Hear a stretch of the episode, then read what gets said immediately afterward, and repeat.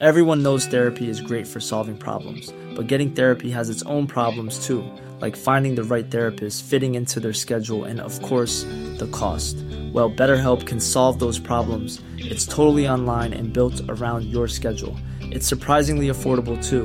Connect with a credentialed therapist by phone, video, or online chat, all from the comfort of your home.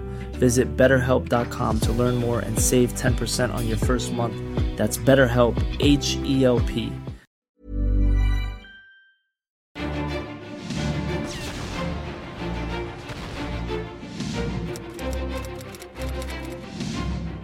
cuerpo que se afianza en un suspiro, la puerta que se abre. Clio Podcast.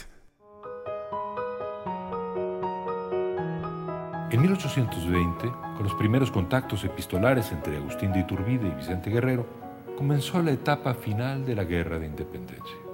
Casi sorpresivamente, la negociación reemplazó a los hechos de armas y el recorrido del nuevo ejército trigarante se convirtió en un paseo triunfal que culminó con su entrada a la Ciudad de México el 27 de septiembre de 1821. Pero Guerrero, que se había formado recorriendo los ásperos senderos de la Tierra Caliente, encontró en la capital un mundo ajeno y mucho más inhóspito que el de las sierras del sur. La política, las conspiraciones, los golpes de Estado y las ambiciones lo envolvieron en su frenesí.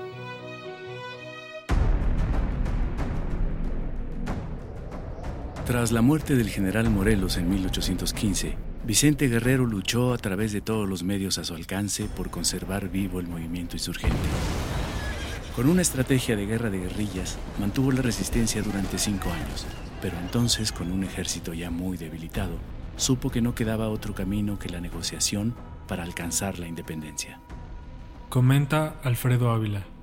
Vicente Guerrero sabe que el movimiento insurgente después del fusilamiento de Morelos es un movimiento que no ha dejado de ser importante, le sigue ocasionando muchos dolores de cabeza al, régimen, pero tiene ya unas características bien diferentes. Se trata de un movimiento atomizado, de un movimiento más de resistencia que de ataque, y si quiere darle alguna salida a la insurgencia, tendría que ser aliándose con sectores militares que tengan un poquito más de maniobra. El 17 de agosto de 1820, Guerrero envió una misiva a Carlos Moya, jefe realista del área de Chilpancingo, proponiéndole que unieran sus tropas. Es necesario un libertador de mis conciudadanos y un director que con sus realzadas luces y pericia supiera guiarnos por la senda de la felicidad. Comenta Jesús Guzmán. Moya le escribe a Armijo, Armijo le escribe al virrey, el virrey le contesta a Armijo, Armijo le contesta al jefe de las armas en Tixtla de que la postura de Vicente Guerrero es la de una transacción, la de una negociación. A pesar de esto, Moya rechazó su propuesta.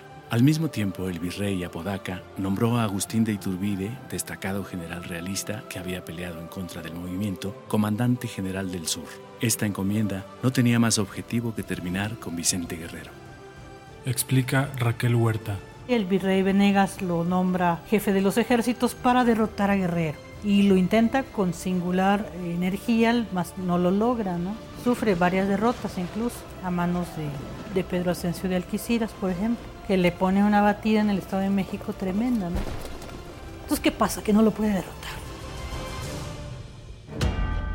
Pero Iturbide tenía también sueños propios de libertad, de independencia. Desde el inicio de su campaña en septiembre de 1820, Iturbide intercambió varias cartas con Guerrero. Al principio, solo le sugería rendirse, pero poco a poco le fue revelando su verdadero plan, unir fuerzas para lograr pacificar el país y consumar la independencia. Iturbide es un militar tremendo, también muy arrojado, pero sobre todo es muy ambicioso de poder y de dinero, ¿no? Entonces dice, pues sí, ¿por qué no voy a ser el libertador, no? Para esto, pues Iturbide, como sea, es un criollo, es nacido aquí. Qué mejor también él como estratega, si no puedes acabar con un enemigo, pues únetele. El intercambio de mensajes fue intenso. Guerrero por fin veía una oportunidad clara para la insurgencia que él había sostenido casi solo durante años, pero tampoco podía confiar del todo en el jefe realista. Se da lo que se conoce como abrazo de Acatempan, que luego no se entiende muy bien el término abrazo. Fue una tregua entre dos fuerzas contrarias, que eran los radicales insurgentes contra el ejército de la élite, ¿no? Guerrero no iba personalmente a este tipo de reuniones políticas, él enviaba siempre a su apoderado a José Figueroa a pactar la tregua. Una vez pactada la tregua, se ven ellos en igual. Ahí sí no, no dudo que se hayan abrazado y brindado y todo, pero antes de eso Guerrero esperaba que se pactara la tregua para poder enfrentar a un enemigo que de otra forma le hubiera podido poner una trampa para matarlo. Soy el primero en reconocer al señor Agustín de Iturbide como el primer jefe de los ejércitos nacionales. ¡Viva la independencia! ¡Viva la libertad! Guerrero se sometió al mando de Iturbide. El 24 de febrero de 1821 proclamaron juntos el Plan de Iguala, que estableció como principios fundamentales la independencia, la conservación de la religión católica y la unión de todos los grupos sociales. Comenta Jesús Guzmán. Guerrero entendía muy bien que a él lo iba a delatar el, el color de la piel él entendió, o así lo quiso asumir, que quizás su, no bien visto papel dentro de la escala social le podía generar la no aceptación de muchos jefes cuando se trataba de conjugar fuerzas. Lo cierto es que es Iturbide con un plan muy claro de transar con, con Vicente Guerrero para poder consolidar. Vicente Guerrero asumió desde el primer momento que él iba a quedar como uno de los subordinados de quien decidiera encauzar la lucha. Juntos comenzaron entonces una campaña pacífica de ocho meses por el Bajío, donde fueron logrando la adhesión de todas las provincias. Después de la campaña se dirigieron hacia Córdoba, donde firmaron los tratados que ratificaban las propuestas del plan de Iguala con Juan O'Donoghue, el nuevo virrey enviado por la corona española, recién desembarcado en Veracruz. Comenta Raquel Huerta.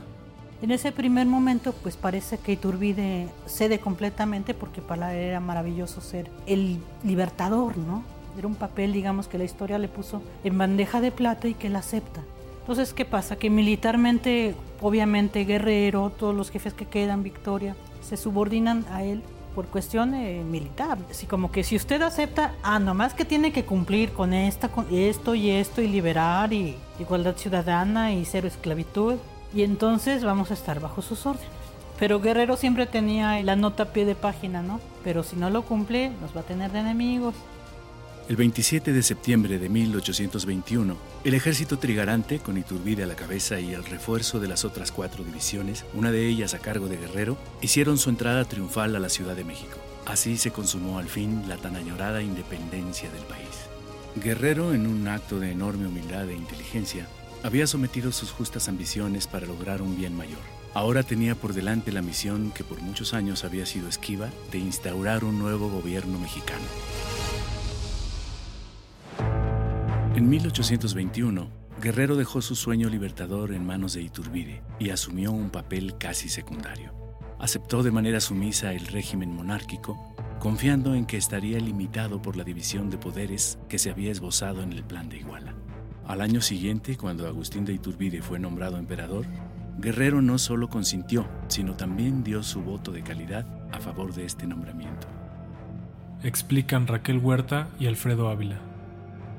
¿Qué pasa con Iturbide? Que él está hecho a la medida para este papel, porque tiene la, la ambición, digamos, la necesidad, la sed y la capacidad de hacer esto. Era un hombre con gran eh, carisma. El problema de, de Iturbide fue que nunca entendió el pacto nunca entendió que tenía que ceder. ¿Qué pasa con Vicente Guerrero? ¿Por qué le da la espalda a Iturbide? Es un asunto estrictamente coyuntural. En 1822, Agustín de Iturbide empieza a tener conflictos con los republicanos, particularmente con los republicanos que están en el Congreso. En agosto de 1822 metió presos a un grupo muy importante de republicanos. Hay sesenta y tantos presos políticos.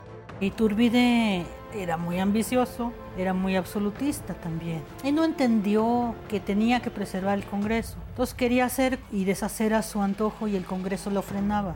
Él termina por traicionar a Catempan y traicionar a Iguala. ¿Por qué? Porque disuelve el Congreso. Entonces eso no se lo podías hacer a los insurgentes. Hidalgo estableció el Congreso como fundamento de este país. Morelos dio la vida por el Congreso. Entonces si Turbide disuelve el Congreso, les está declarando la guerra a los insurgentes.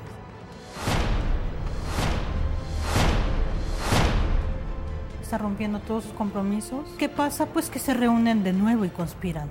Inmediatamente él sabe que lo van a atacar porque los traicionó, los manda a capturar. Los antiguos insurgentes están un paso por delante de él. Pero no solo eso, sino que además entre los presos hay algunos que no estuvieron conspirando contra Iturbide. Por ejemplo, Carlos María de Bustamante, que era un republicano pero que no conspiró en contra del imperio, también fue apresado y hay un ánimo de persecución en la Ciudad de México. Esto hace que Vicente Guerrero y Nicolás Bravo teman que ellos sean los siguientes en ser perseguidos por Agustín de Iturbide y esto lo que hace es que escapen de la Ciudad de México y hay una mujer, viene de parte de los antiguos conspiradores guadalupes, que es Petra Teruel de Velasco, que les da dinero a Guerrero y a Bravo para que se vayan y vuelvan a levantar el ejército. Así de sencillo. Iturbide los traicionó. Él les dio la espalda, él rompió el pacto al disolver el Congreso. Cuando se da cuenta del gran error que comete, reinstala el Congreso, pero ya, ya el Congreso le dice, ¿sabes qué? Renuncias ahorita y te vas. O sea, él sabe que, que traicionó todo lo, lo que lo hizo llegar a donde estaba, ¿no? Entonces se va, porque no es tonto. El 13 de enero de 1823, Vicente Guerrero y Nicolás Bravo proclamaron ante un consejo de guerra el Plan de Chilapa.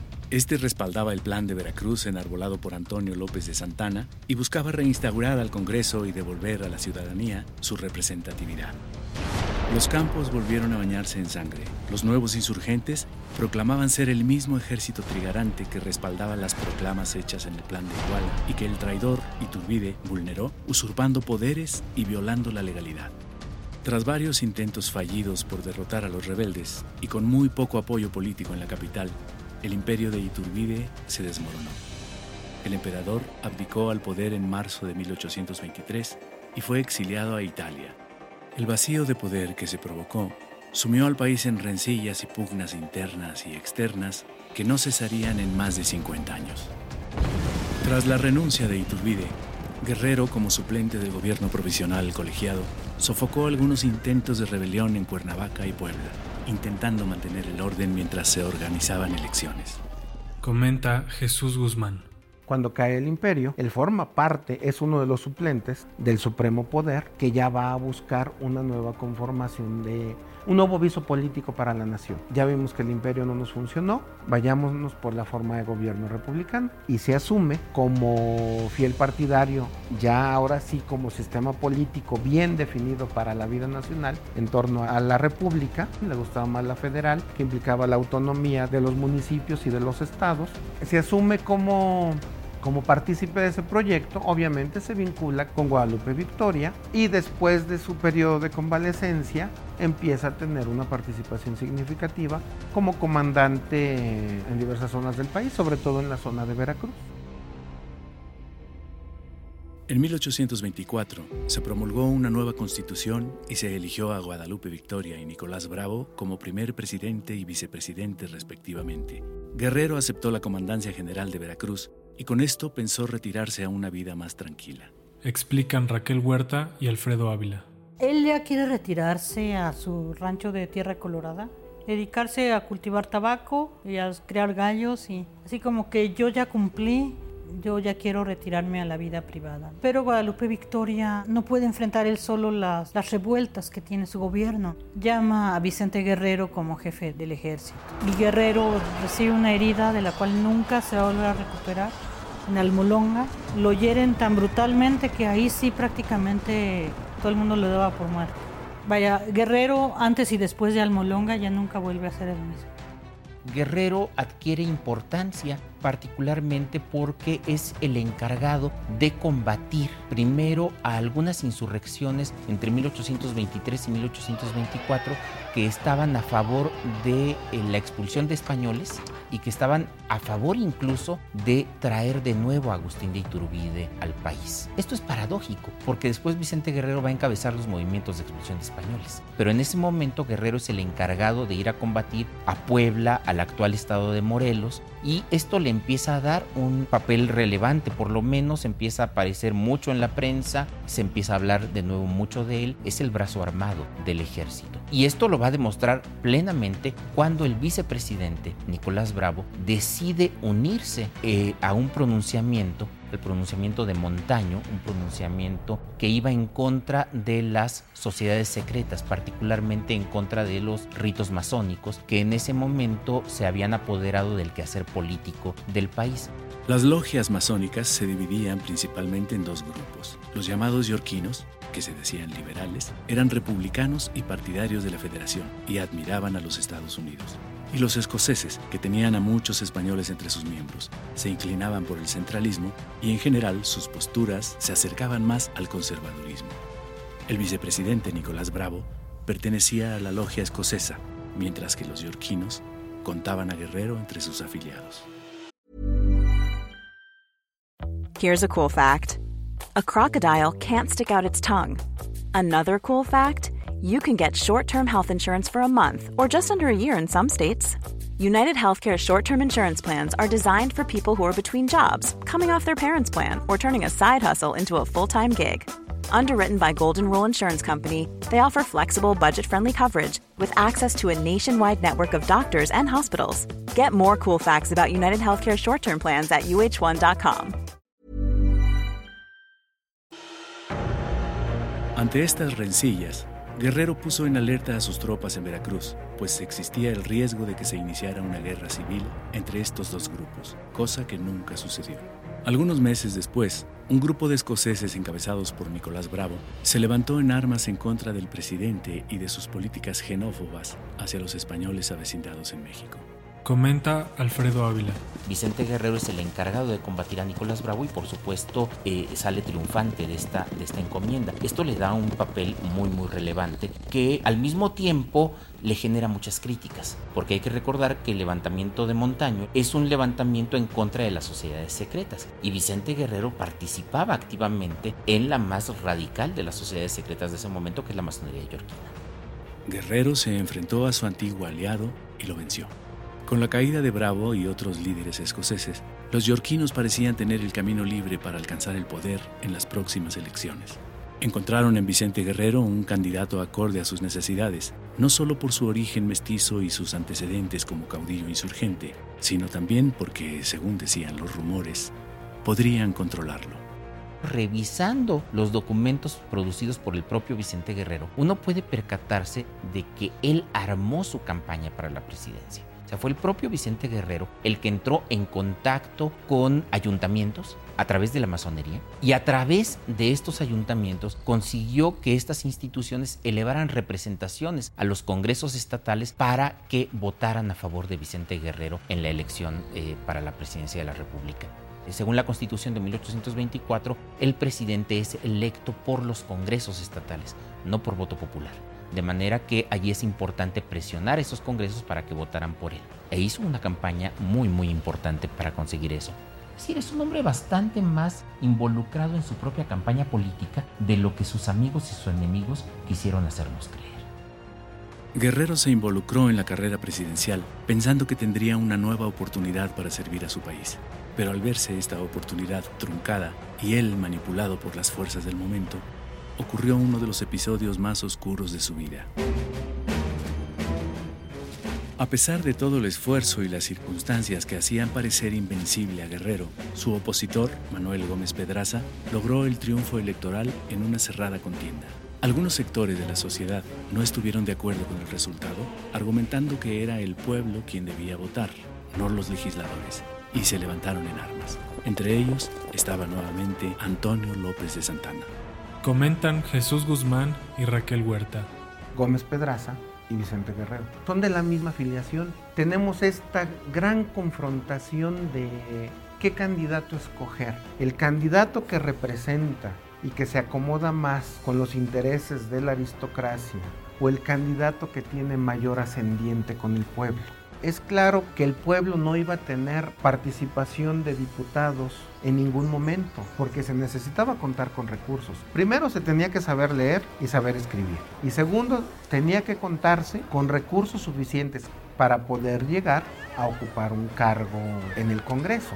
Los pocos representantes que llegaba a tener el pueblo Eran eh, estas gentes que se sentían vinculadas con Vicente Guerrero, que se sentían partícipes de ese proyecto, pero que no formaban mayoría. ¿En qué sentido se da una elección? En el sentido que pretendía la alta aristocracia. No a todos les cayó bien,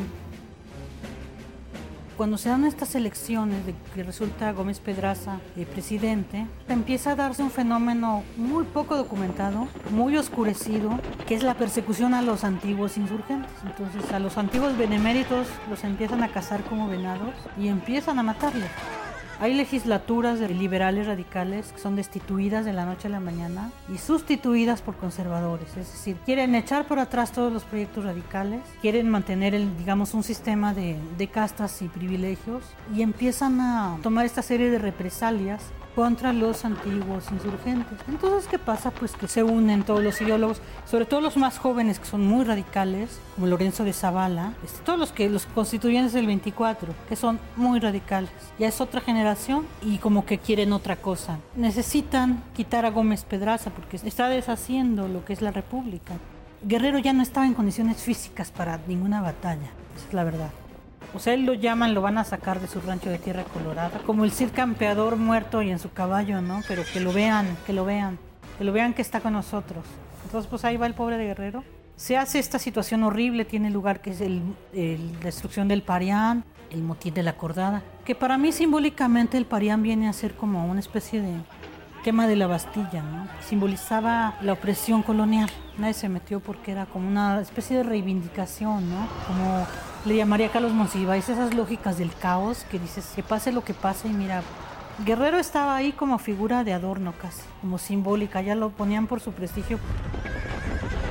El saqueo se extendió hasta el Palacio Nacional y se convirtió en un disturbio sangriento y sin control. Ante esto, Gómez Petraza abandonó la ciudad y Guadalupe Victoria se vio obligado a negociar con los disidentes. Explican Raquel Huerta y Alfredo Ávila.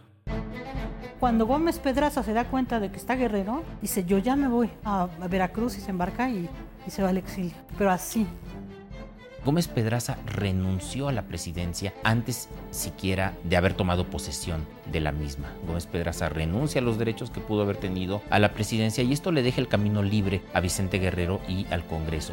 La imagen del motín de la acordada y del saqueo del Parián va a ser determinante para el futuro político de Vicente Guerrero porque le va a causar un desprestigio enorme.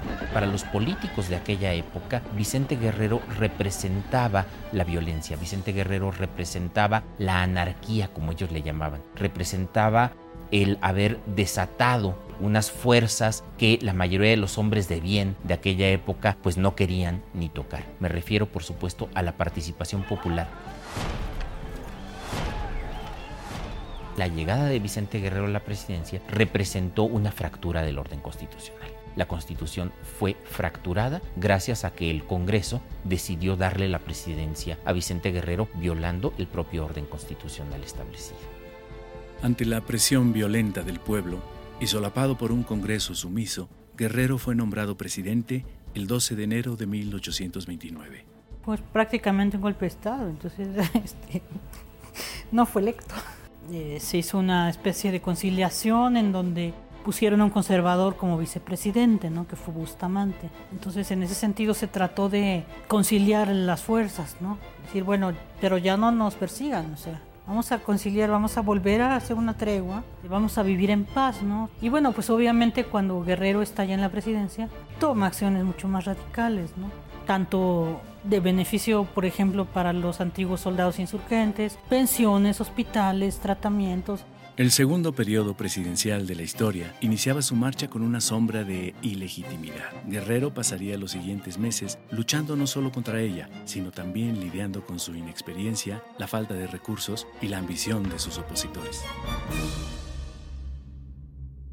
La sociedad política mexicana vio el nombramiento de Guerrero como una usurpación del poder. El flamante presidente comenzó su periodo con muchos problemas, tratando de dar legitimidad a su gobierno. Aún así, logró grandes avances sociales como la proclama de la abolición de la esclavitud. Queda abolida la esclavitud de la República. Son por consiguiente libres los que hasta hoy se hubieran considerado como esclavos Cuando la circunstancia del erario lo permita, se indemnizará a los dueños de esclavos en los términos que dispongan las leyes. Comenta Raquel Huerta lograr la efectiva liberación de los esclavos. Es un tema que tampoco se ha estudiado a fondo lo que implica que Guerrero con el mando militar absoluto haya liberado a los esclavos de toda Nueva España. Eso provoca muchísimo malestar, porque toda la economía de las haciendas y de las minas dependía de la esclavitud. Ante los logros positivos, la oposición y las continuas discrepancias con el Congreso, Guerrero se aisló y concentró más el mando. Pero su eterna y fallida búsqueda de apoyo, su ingenuidad y la falta de preparación para el cargo que desempeñaba lo llevaron a una presidencia inoperante. Comenta Jesús Guzmán. Tenía ese gran prurito o ese gran inconveniente de que se sentía un poco menos o menor a otras clases sociales se dejó llevar por las circunstancias. Sí, bueno, se presenta, lo tomo. No, no manipulado o no, no como títere, porque es indudable que tiene un proyecto tiene un proyecto de gobierno muy bien definido. Desde que entra dice, vamos a rescatar la minería, vamos a impulsar el comercio, vamos a establecer alianzas comerciales, económicas, pero también está vinculándose con el otro sector cuando dice, y vamos a establecer canales para que las familias de todos los soldados eh, de la guerra de la insurgencia, las familias que quedaron desamparadas, tengan un recurso con que vivir. Las críticas eran terribles no solo por parte de sus connacionales, sino también de figuras tan relevantes como el libertador de Sudamérica, Simón Bolívar. La opulenta México, ciudad leperada, los horrores más criminales inundan aquel hermoso país. Nuevos angulotes, o más bien descamisados, ocupan el puesto de la magistratura y poseen todo lo que existe, no pudiendo ascender a la magistratura por la senda de las leyes y de los sufragios públicos. Se asocia al general Santana, el más protervo de los mortales. Primero, destruyen el imperio y hacen morir al emperador, como que ellos no podían abordar el trono. Después, establecen la federación de acuerdo con otros demagogos tan inmorales como ellos mismos, para apoderarse de las provincias y aún de la capital. Los asquerosos léperos, acaudillados por generales de su calaña, Guerrero, Lobato, Santana. ¿Qué hombres o qué demonios son estos? A mediados de 1829, en este clima de inestabilidad, el mayor temor de la nueva república se hizo realidad. Una flota española desembarcó en Tamaulipas en busca de la reconquista. Comenta Raquel Huerta. Este primer y último intento de reconquista, ¿verdad? De, Barradas, llega a Tamaulipas y se tiene conocimiento de eso este, aquí en la capital. Guerrero lanza un manifiesto al pueblo mexicano diciendo que es así como que su obligación de patriotas tomar las armas en contra de los invasores. Él nombra a Antonio López de Santana como general eh, brigadier al mando de encargado de la defensa de la expedición para combatir a Barradas. Guerrero decide, determina pues que sea un general con gran capacidad militar, como lo era Santana, es un momento que tenga la energía y la fuerza para llevar a cabo esta campaña exitosamente. Es una cuestión pragmática. O sea, un general que sabe que está herido y enfermo y escupiendo huesos, pues francamente no está en condiciones físicas para ir a combatir a nadie, ¿no? Cualquiera delega en un general más joven este, en pleno uso de energía, de capacidades físicas y mentales, pues que se encargue de esta campaña, ¿no? Obviamente, además, Santana era un buen general, un buen militar, como bueno lo demostró en toda su resistencia y vida extensa que tuvo, ¿no? Entonces está Santana y está Terán al frente de esta expedición, que fue muy difícil. Los españoles insisten en que fue la, la, fiebre, lo que no, fue militar, la derrota. Ellos llegan y asumen primero con éxito, se apoderan de varias poblaciones, pero finalmente son derrotados, ¿no? Y entregan sus banderas. Entonces, este sí, pues es una capitulación militar y es un triunfo de la República, ¿no? Vicente Guerrero está en una obra de teatro, le llega un correo con la información, pues él interrumpe la obra, da el anuncio y automáticamente se hace un festejo increíble, ¿no?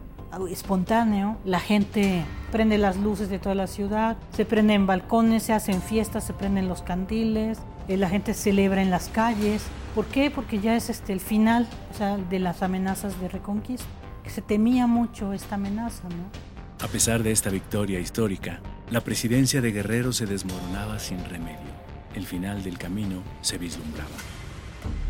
Guerrero perdió el rumbo entre éxitos y fracasos debido a su inexperiencia y a la falta de recursos fiscales.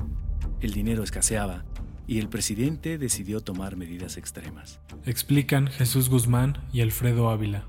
Yo creo que tiene un proyecto en torno a la nación, en torno al país, en torno a la presidencia, y que no padeció ni más ni menos que van a padecer casi todos los presidentes hasta casi la década de los 70, la falta de recursos. Duró poco más de ocho meses en la presidencia, yo creo que es muy poco tiempo para juzgar un proyecto político. Hay un elemento que ocasiona un repudio generalizado en contra de Vicente Guerrero cuando intenta cobrar impuestos directos, cuando intenta establecer medidas que beneficien a la federación, se le acusa de centralista. Una de las medidas que tomó Vicente Guerrero en contra de la expedición de Barradas fue asumir poderes extraordinarios. Se requería tener poderes extraordinarios para poder hacer frente a una amenaza externa. El problema aquí es que la Constitución de 1824 no preveía en ningún momento la posibilidad de que el Poder Ejecutivo tuviera poderes extraordinarios. De manera que cuando el Congreso le da poderes extraordinarios a Vicente Guerrero, en realidad está violentando la, propia Constitución. Es paradoja por supuesto, porque ese mismo Congreso después lo va a declarar imposibilitado para gobernar. Pero en ese momento le da estos poderes extraordinarios y Vicente Guerrero los usa no tanto para eh, enfrentar directamente a la expedición de Barradas, sino que los empieza a emplear para tratar de salvar a su propio gobierno. Y esto va a ser sumamente criticado esto le va a causar un repudio enorme. Eh, hay problemas con la prensa, hay censura a la prensa, eh, se tratan de pasar medidas que afectan directamente las soberanías de los estados y esto va a ocasionar eh, que efectivamente haya un rechazo por parte de buena parte de los actores políticos en contra de Vicente Guerrero. Los enemigos de su presidencia criticaron estas acciones. Varios sectores comenzaron a percibir la debilidad de la silla presidencial y comenzaron a llevar a cabo movilizaciones.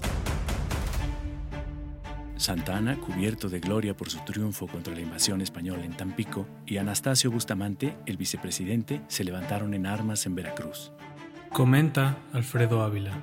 El plan de diciembre de 1829, el plan de Jalapa que encabeza el vicepresidente, es un plan que pretende restablecer la Constitución. Es decir, se asume que el presidente ha violado la Constitución y que hay que restablecerla. ¿Por qué el Congreso lo declara imposibilitado para gobernar? Porque es la única manera legal para quitarlo de la presidencia. No había ninguna otra manera. La constitución no preveía ninguna otra manera para eh, dejarlo fuera. Guerrero hizo uso de sus poderes extraordinarios y decidió encabezar personalmente al ejército para combatir a estos nuevos golpistas. Convoque a Consejo de Guerra. De inmediato, señor.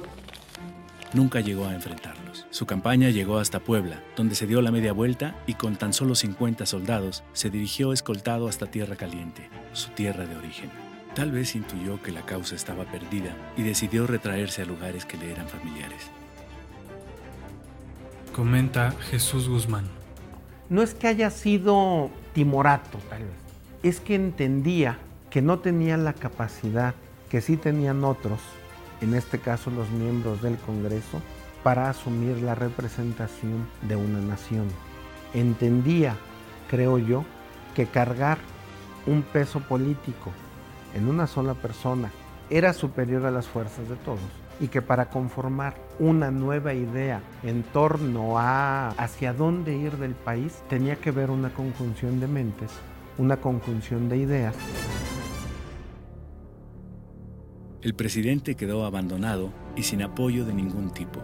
El mismo Congreso que lo había enaltecido le dio la espalda y lo declaró imposibilitado para gobernar el Congreso decretó su separación definitiva y le cedió la silla presidencial al vicepresidente Anastasio Bustamante. Comenta Raquel Huerta. Quintana Roo estaba indignado por el trato que le estaban dando al presidente, ¿no? Este, porque tan ilegítimo era Bustamante como Guerrero. Ese era el problema de Bustamante.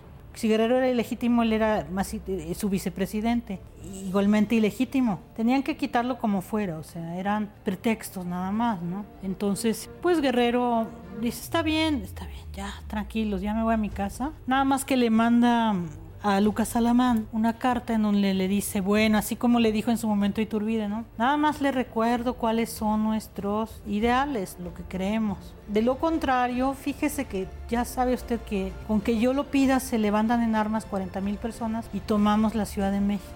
¿qué le cuesta es la traición? ¿no? Le cuesta que contraten a estos señores a Picaluga ¿no? para capturarlo y matarlo.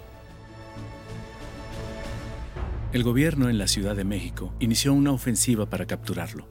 Guerrero volvió a sus antiguas técnicas de guerrilla para mantenerse con vida. Después de mucho buscarlo, el poder federal recurrió a la única estrategia que podía surtir efecto en su contra, la traición. El 14 de enero de 1831, Vicente Guerrero fue invitado a comer a Acapulco a bordo del barco El Colombo.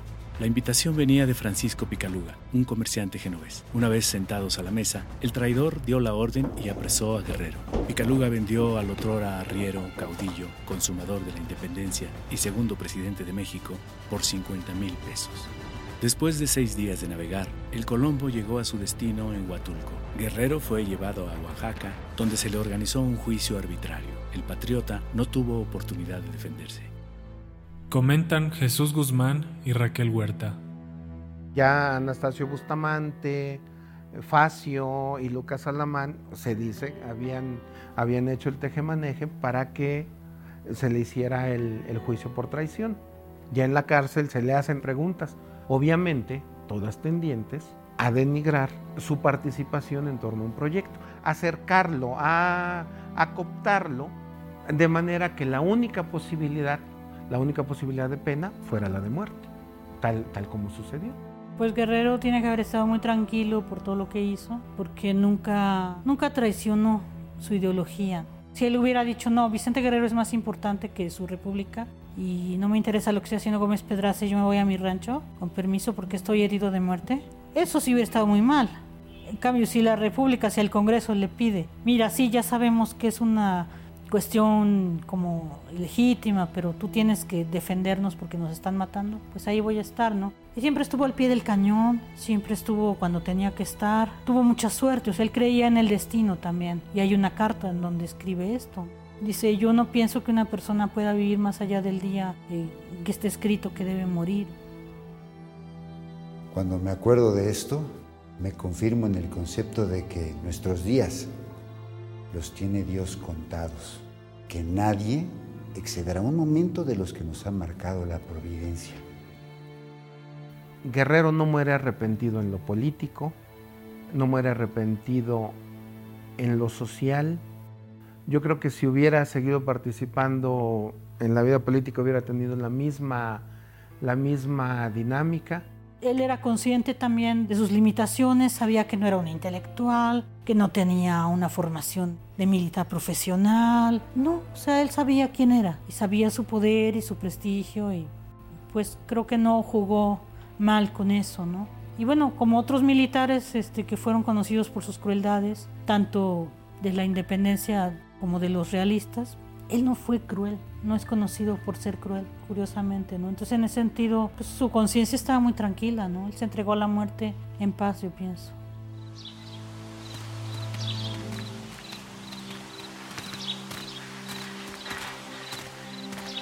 Ya frente al pelotón, el caudillo aprovechó sus últimas palabras para motivar de nuevo a las tropas en favor de la nación, para dejar de nuevo en manifiesto su amor a la patria.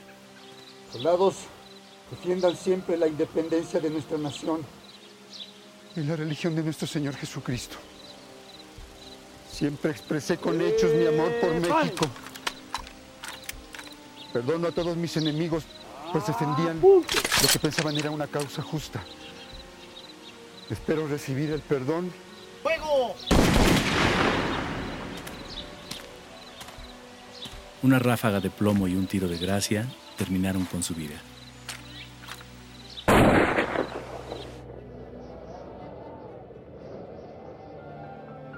Siempre expresé con hechos mi amor por México.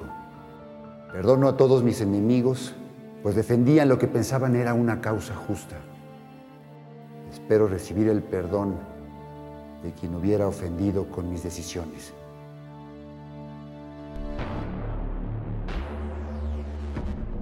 Con la muerte de Guerrero se cerró un ciclo histórico de México, el de la insurgencia. Nuestro país no sería un imperio como el que soñó Iturbide, pero tampoco pudo constituirse durante largo tiempo en una república cabal. Las décadas siguientes fueron verdaderamente trágicas para nuestro país. Parecía como si el destino le cobrara su doble parricidio. contra los consumadores de su independencia nacional. México se hundía en el caos y la anarquía que prevalecieron durante más de 50 años. Bien vale la pena detenerse un momento a reflexionar sobre los hechos y los personajes que marcaron nuestro nacimiento como nación y que nos legaron el bien mayor de la libertad y de la independencia. Miguel Hidalgo, José María Morelos y Pavón, Agustín de Iturbide y Vicente Guerrero son figuras trascendentes. Ninguno de ellos fue, nadie puede o debe serlo, un hombre providencial. Fueron seres humanos, valiosos, complejos, trágicos, hombres, quizá héroes, pero de carne y hueso.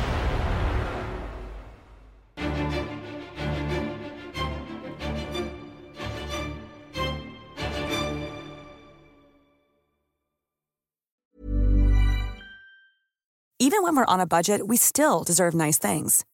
Quince is a place to scoop up stunning high-end goods for 50 to 80% less than similar brands. They have buttery soft cashmere sweaters starting at $50, luxurious Italian leather bags, and so much more. Plus, Quince only works with factories that use safe, ethical, and responsible manufacturing. Get the high-end goods you'll love without the high price tag with Quince.